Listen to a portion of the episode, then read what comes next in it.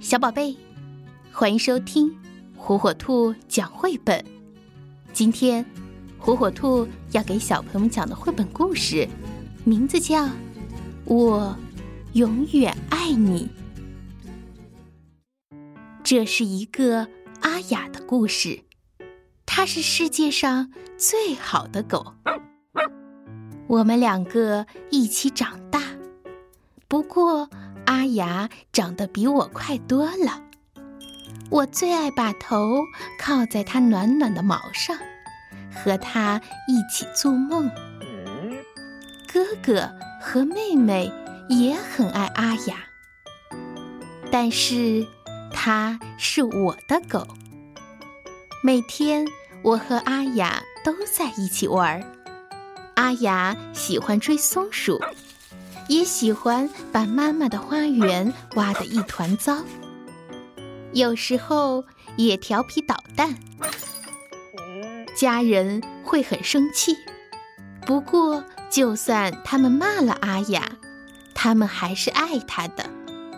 问题是，除了我，没有人告诉过阿雅他们爱她。时间过得很快，我越长越高。阿雅却越来越圆。阿雅一天天老了，她越来越爱睡觉，越来越不爱出去散步。我也越来越担心。我们带阿雅去看兽医，但是医生也帮不上什么忙。阿雅只是老了。不久。阿雅没有办法爬楼梯了，可是她一定得来我的房间睡。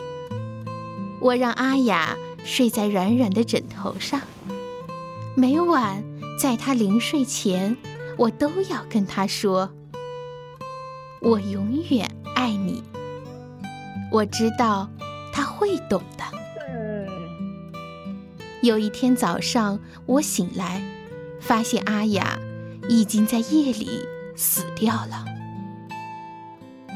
我们把阿雅埋在院子里，大家难过的抱在一起哭。